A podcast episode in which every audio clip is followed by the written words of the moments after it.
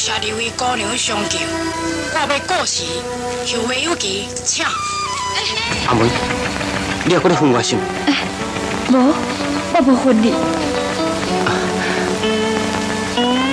从台语到三厅，那你为什么要跟我哥哥在一块儿呢？你为什么不忘掉逃避婚？从九份到垦丁，你倒位人？你对？我台湾人。我不管啦，我大声拢好啦，我就会举牌表的啦，我是国宝的。从小人物到大时代，一部好电影说一个好故事。不想你，不想你，不想你。从光影中延伸的台湾在地动人历史，要来甲亲爱的听众报告一个好消息。欢迎收听 RTI 放映室。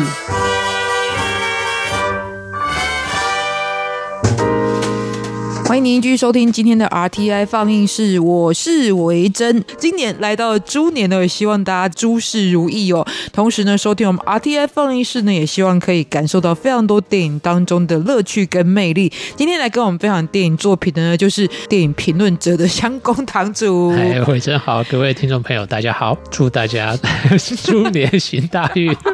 我完全不会讲吉祥话。你知道说，我觉得艺人或什么很厉害，就每一年都要想那种新的花招。然后后来才发现，你知道他们都有拿稿子的，然后那些稿子都是很多的幕后人员帮他们想出来，就是哦，都先蕊好就对对呀。总之，这到了过年这个时间哦，其实是蛮好的一个看电影的时间。我们之前也有讨论嘛，哈。然后在这样的气氛当中，今天也来跟大家介绍这一部戏呢。我觉得本身相当的应景哦，因为这部戏绝对非常的正向，甚至说这一位。演员呢，他所有的戏基本上都是一种正面表述的状态哦，也就是成龙的电影作品《奇迹》。哇，这部戏很久，也是一九八九年上映的电影。对，其实，在农历年前介绍这部片子还蛮好的，因为我记得有一段时间成龙的电影是农历年跟暑假档。当年其实是很爱看成龙的电影，包括像 A 计划续集啊，像警察故事，然后像奇迹，我们都是全家人一起去戏院里面看成龙的电影。当时在不管是香港或是台湾，它的票房都非常的好。所以呢，对于港台的观众来讲，为什么台湾观众会对于香港电影这么熟悉？一方面当然也是因为它有配音，一方面是因为我们对演员都很熟悉。不过奇迹是一个很有趣的分水岭哦，就是如果以成龙的电影来讲，我记得很久以前看到一个报道，不知道数据上有没有非常确切的资源，但是。事实上，在这之前，像刚刚堂主所说的，成龙有 A 计划、警察故事这一些非常强调动作武打戏剧哦，然后都相当的卖座。但奇迹呢，是成龙首度尝试把打的比例降低，然后说故事的比例增多的一部作品。但票房上面跟他以前的比，当然还是卖的很好，可是跟以前的比，就稍微的有一些些的下降的一个状况。可是却是喜欢译文路线的观众，或者是成龙本身让他有表现演技的机会嘛，所以。据说也是成龙自己最喜欢的一部作品，因为我自己是没有注意到，呃，一九八九年之后的成龙电影。跟一九八九年之前的成龙电影有什么样的落差？但是我这次重看，因为我小时候看过，但是中间有好长的一段时间都没有机会重看。但是我最近才再重看一次，的确很惊讶的发现，其实确实是文戏大于武戏，精简到大概剩下三场到四场左右。其实大家当然都是看他武打，这当然也是他的强项。可是成龙虽然现在大家对他评价很不一然后光从一位演员或是制作人来讲，他真的是一个很成功的属于喜剧路线的这样的演员。他在里面那种幽默的节奏表现，真的是浑然天成的。应该说，成龙一直以来他的武打就跟李小龙是截然不同的。李小龙打就是拳拳到肉啊那一种的，但是成龙就是比较惨叫，对对对，大概是惨叫声。我 们被李小龙打的那一个人，但是成龙的东西是比较喜剧，就是他的动作里面会融入了一些喜感、诙谐的东西。听说他也的确有受到那些默剧大师的影响，比如说像卓别林，所以在他的动作里面。你可以看到很多默剧的影子。把那个成龙电影的武打动作，你把那个声音完全抽掉的话，你其实是的确是会有一种在看默剧的效果。这次在看《奇迹》的时候，尽管他的武打戏这么的精简，但是他每一场其实都处理的非常非常好，真的很像是一个很好的编舞家，然后帮他编了一套非常流畅的动作，然后还加上了音乐的节奏。陈龙如果是学跳舞，应该也很出色就是了。不过回到《奇迹》这部作品呢，事实上很多人发现，原来它是来自于好莱坞的电影所改编的。对，它是改编法兰克·卡普拉一九三三年执导的一部片子，叫做《一日贵妇》。那《一日贵妇》其实是改编自达蒙·鲁尼恩的短篇小说。那因为导演自己本身很喜欢这个剧本，他在一九六一年的时候呢，又另外重拍成了《锦囊妙计》。在我年轻的时候呢，其实一直以为《奇迹》就是来自《锦囊妙计》，贝蒂·戴维斯演出的。对，那事实上我自己并没有看过《一日贵妇》或者是《锦囊妙计》，我甚至想要试着找这部片子，还真的是找不到，所以我也不晓得改编幅度到底有多大。那这次重看，我注意一下幕后的阵容，我才很惊讶的发现，原来《奇迹》的导演跟编剧居然是成龙。当一个人又能够当导演，又能够写剧本，然后最后还拿过金马奖，不管你对他的做人的评价怎么样，他的确在电影这一块是非常非常厉害。其实电影界里面有一句话叫“自编自导自演”，嗯，应该就是从成龙的电影开始才有这一句话出现，也就是他真的可以自编自导自演哦。只是大家当然专注的都是他武打场面的部分哦。在《奇迹》这部戏，我觉得本身的故事架构就相当的有趣，可是成龙改编的版本里面其实加了几个元素。第一个是我们比较熟悉的香港元素，嗯再来是他把梅艳芳的歌舞的特长也放到这个作品里面哦。所以在原本的故事里面，其实是卖苹果的一位老太太才算是主角。可是，在《奇迹》这部片里面就有三个主角：成龙、梅艳芳跟演老太太的归亚雷。我也是这一次重看，然后我再去查一下幕后，才知道说，原来归亚雷在演这部片子的时候还不满五十岁耶。但我们的印象中，他很早就在 演长辈，他很早演长辈。可是你看归亚雷这部片子，其实他一九八九年到今年，其实已经满三十年了。你发现他外貌并没有什么改变，而且他以前也是女主角出身的，她演琼瑶的庭院深深。好，我们回到《奇迹》这部作品哦，就是我给她的标题就是《混乱世界当中的善良童话》。乖，我觉得我。第一次跟堂主接触到的电影是金敏的《东京教父》，东京教父有一点像是这样的纷乱世界中，可是给大家一个非常美好的圣洁的感觉。圣洁，基本上所有人都是好人，即使是黑道的也是好人，有一个美好的结局这样的过程，有一点点那种同质性的感觉。事实上，我也给这部片子下了一个标题，叫做。他们的美好时光，的确，我跟那个维珍的想法是一样的。我在看这部片子的时候呢，有一种仿佛在看那个幸福三丁目的感觉，就是里面有一个本来以为应该是坏人的角色，男主角的名字叫做郭振华。他是不小心顶上了老大的位置，虽然有另外一个原本本来应该要接老大位置的有利人选的，忽然间发现，哎呀，怎么老大位置传给了这么一个陌生人？他当然就会不高兴，所以他就召集了底下的人想要叛变。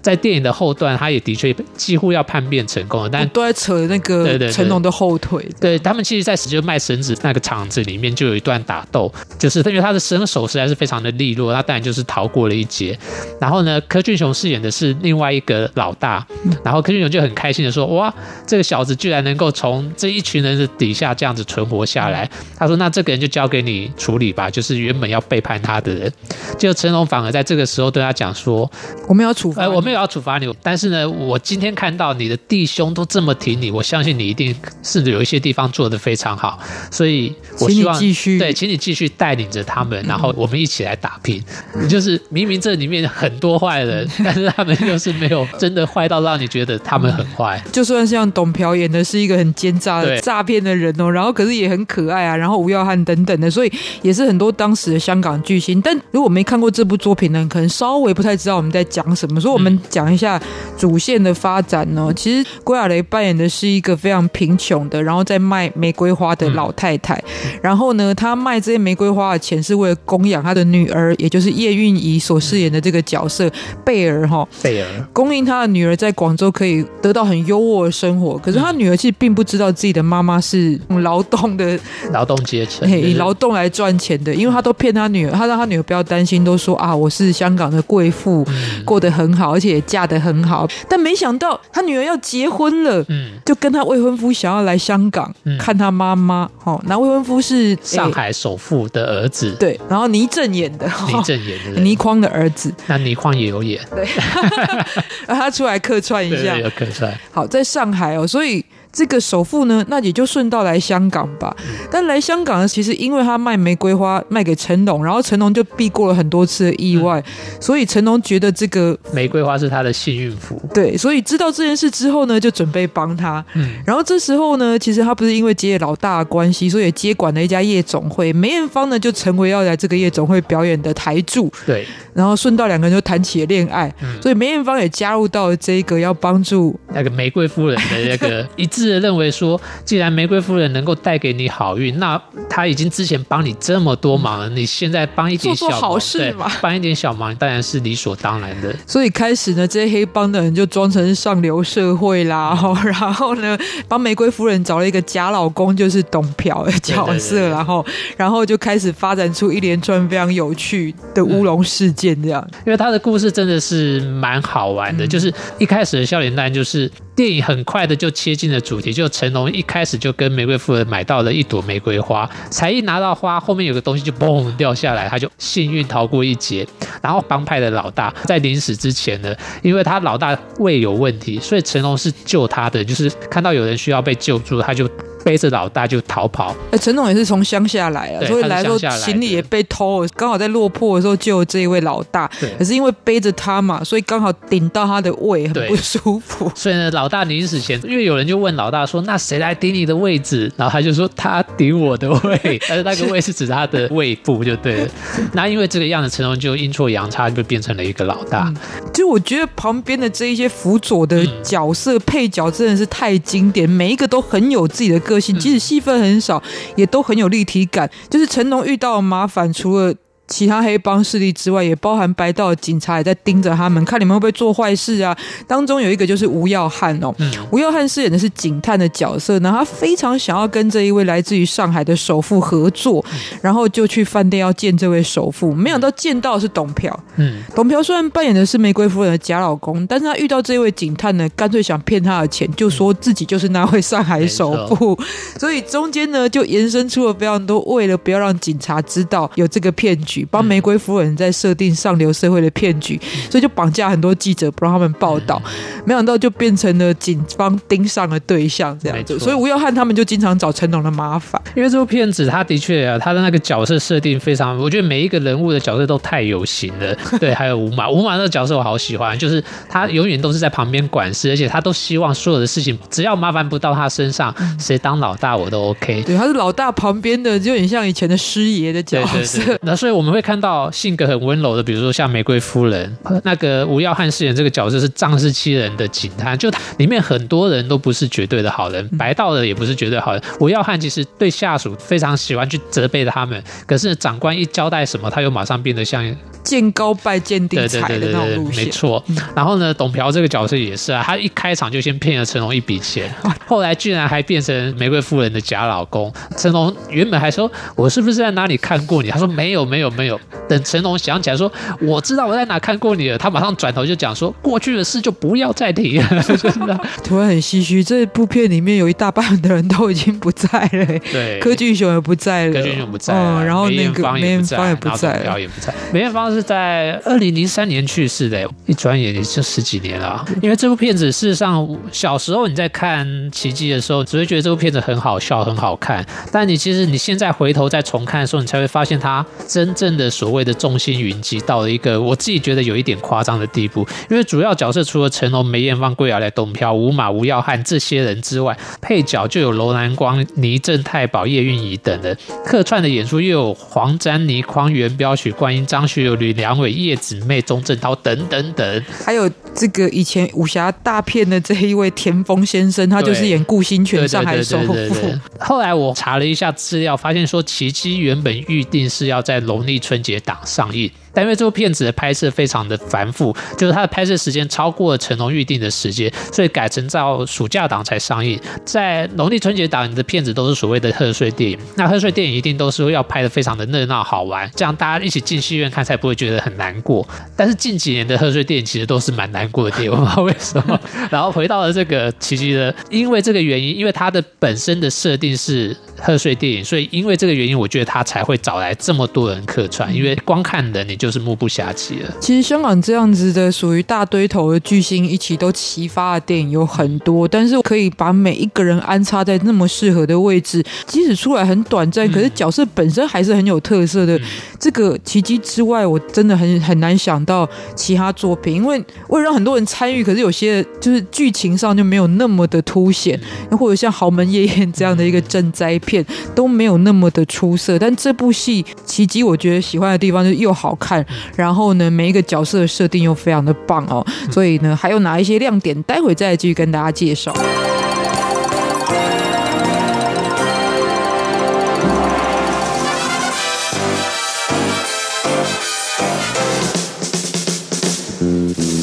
夜香港不夜城，燈色紛紛夜夜明，搖人不定，雲海星靈。夜香港歡樂城，笙歌歡聲夜未停，搖聽着海與浪，潮聲呼應。碧波千里如如鏡，浮星逐浪猶如是流萤。晓风吹過霧雲散，晨曦照耀犹如為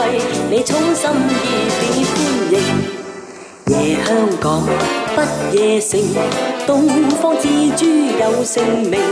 回味欢乐良宵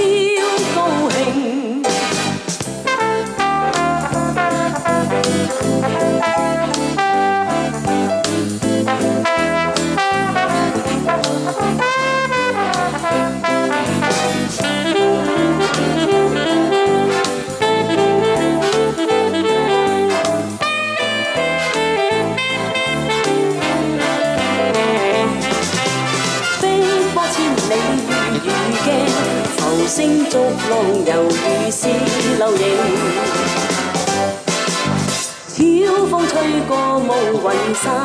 晨曦照耀猶如為你衷心热烈欢迎。夜香港不夜城，东方之珠有姓名，回味欢乐良宵高兴。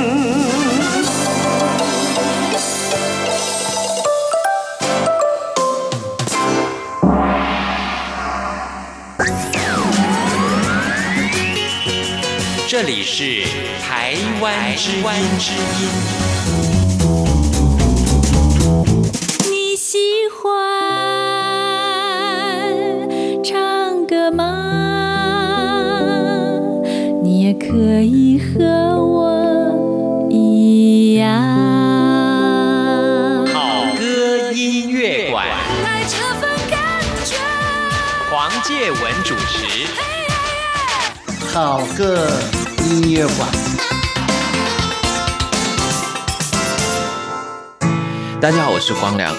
你先收听的是中央广播电台。在这个新的一年里呢，我要祝大家新年快乐，然后很多很多的新的新希望都会实现。新年快乐！一起共度每一刻美好时光，微笑一直在我们脸上，永远没有烦恼，也没有悲伤，许个愿一辈子快乐回响。好，欢迎再回到我们今天 RTI 放映室，跟大家来介绍一部呢成龙非常具有代表性的作品哦，而且让成龙看起来很不一样的电影，就是《奇迹》，这是一九八九年的作品。欢迎到我们的香公堂主，大家好。有些片我想大家经验都很像，就是虽然呢你都是看重播啊，但你每一次看你在那个笑点上还是会笑，而且你都还是会想再看。《奇迹》对我来讲，大概就是也是这么一部作品。我最少在它推出之后到现在有没有看了三十次 有了吧？只要电影台一重播，我就会定在那边看。因为成龙的电影，其实尤其是早年的电影，真的。呃，很适合重复看，因为它都是比较轻松的。虽然它后期的片子有一些比较沉重的电影，比如说像《英伦对决》，或者是像《重案组》，但是它早年的电影，比如说像《A 计划》，你什么时候看都很开心。然后《警察故事》也是啊，《警察故事》一、二集都很好看。那《奇迹》一样也是。我觉得《奇迹》的成功在于，该一方面来讲是它的文戏比重虽然大于武戏，但是它处理的非常好。那处理的很好有两件事情，一个当然就是成龙的那个场面调度是做的非常好，就是。他导出了一部好看的电影。那很多人会觉得说导一个通俗电影应该是很简单的事情，但我一直觉得一部好看的通俗电影其实要拿捏到刚刚好的火候，其实是一件不容易的事情。另外一个第二点就是我很喜欢很喜欢归亚蕾在这这部电影里面的演出，我觉得演员只要能够打动你，那这部片子大概就成功了一半。为什么归亚蕾这个角色之于奇迹这部片子这么重要？是因为归亚蕾在电影里面虽然是卖玫瑰花的，但是他有一份气质，非常的脱俗。然后呢，当她因为女儿要来香港，可是他又没有钱的时候，他就躺在病床上，然后忍不住就哭了。那一个哭的画面，尽管你知道它是一部喜剧片，你知道你在看成龙电影的时候，你不太会有太多情绪上对对太多情绪上的一些反弹。可是我们看到哭的那一刹那，你其实会被打动的，你会像梅艳芳在电影里面角色就是不忍心，你就帮他嘛，就 就是我们会马上把自己带入到成龙的角色，或者带入到梅艳芳的角色，就是对于这么一个善良的人，我们为什么不帮？而且你有能力，你这时候刚好有能力。然后第三点也是我觉得奇迹最成功的一点，就是他的那个喜剧节奏真的是拿捏的很好。香港的电影里面有一票的喜剧电影，有一个脉络的喜剧电影是比较夸张式的，然后呢有另外一个脉络的喜剧电影是比较尖酸的，对对对对比较尖酸刻薄的。其实像许冠文的作品，就是属于有点批判式的这种感觉。然后王晶的作品可能就是那种很多在肢体上比较夸张的这对对对对比一些较呈现。俗气一点的，嗯嗯但是奇迹却拿捏的很好，他又没有那么的尖酸刻薄，但是他又不会是王晶式的东西，他有一个很温情的东西在这里面。所以呢，当你全家人一起坐下来看这部片子的时候，这就是我认为心目中完美的合家观赏的典范，就是全家人一起看是不会有问题的。其实虽然像成龙是很百搭的一个演员啊，他旁边出现的龙女郎也非常的多，可是在这部里面，我觉得他跟梅艳芳的，因为本身都是在喜剧的呈现上面非常具有特色，在我所有看过成龙搭配的女演员当中啊，应该算是可以排到前三名吧。两个人在角色塑造上面，或者他们互动的默契上面，说真的，一个是跳舞的，一个是武打，但是他们的节奏感就完全可以密合在一起哦。尤其两个在个性塑造上，梅艳芳在剧中就是比较强势，成龙呢是武打很强，但基本上就是一个傻大个儿这样子，所以里面又有很多很可爱的描述，背后反映的是什么？就是虽然它是一部改编的作品，其实本身故事体质就很良好，嗯但是你要让别人吞得下去，甚至在后来，你看已经过了快三十年了，刚好满三十年，刚好满三十年，我们对这部作品还有那么多的回忆，甚至是讲到的时候就会很兴奋，真的是成龙很杰出的一个作品。嗯，因为我觉得体质良好这件事，就是它的剧本本身的根基好，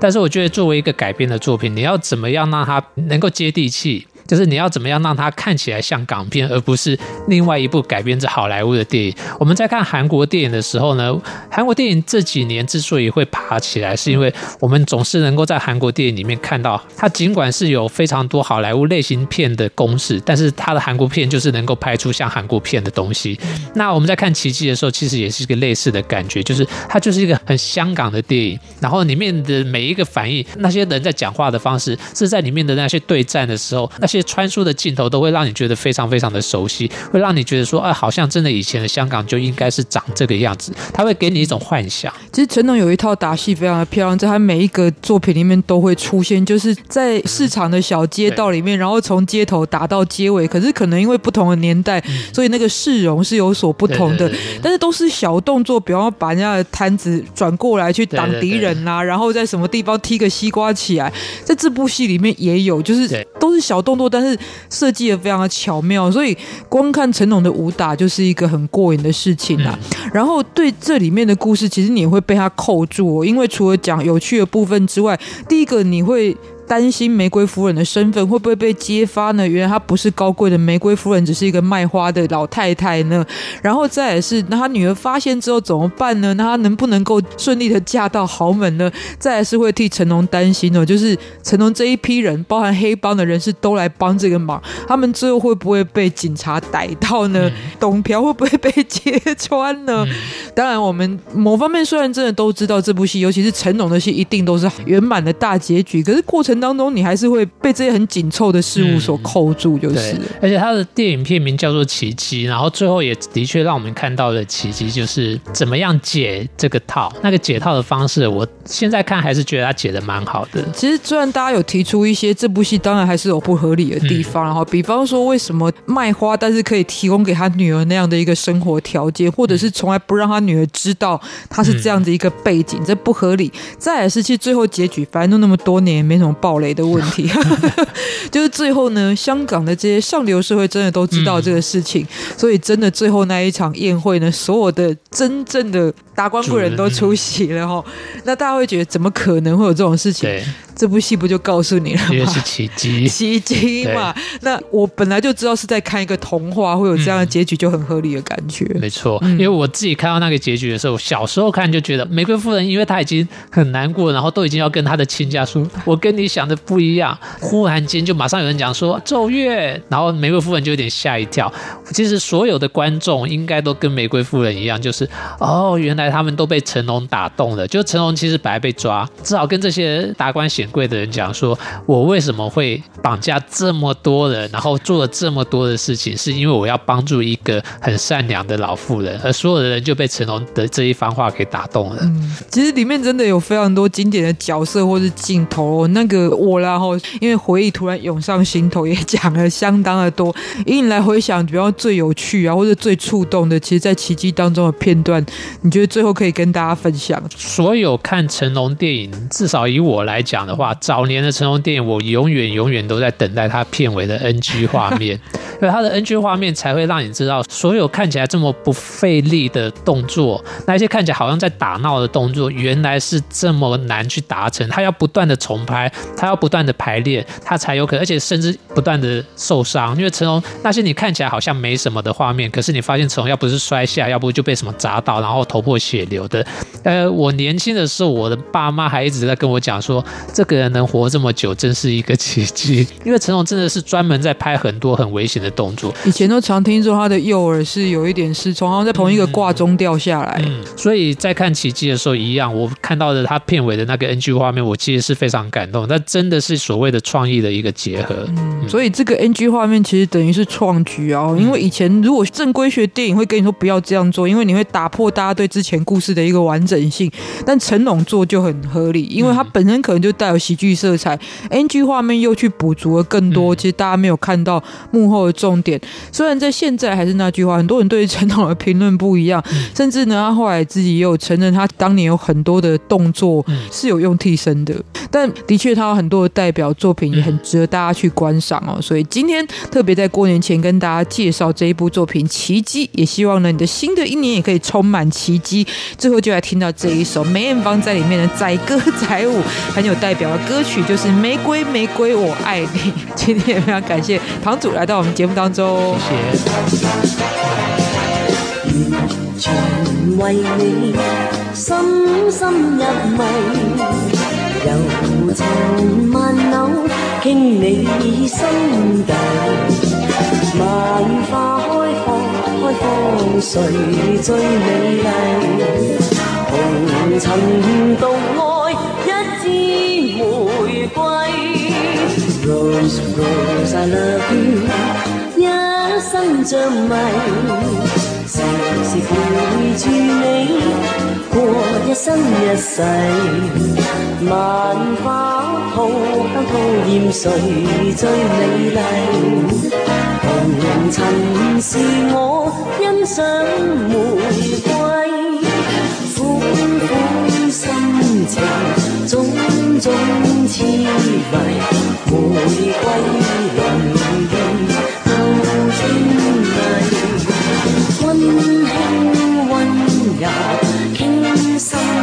傾愛，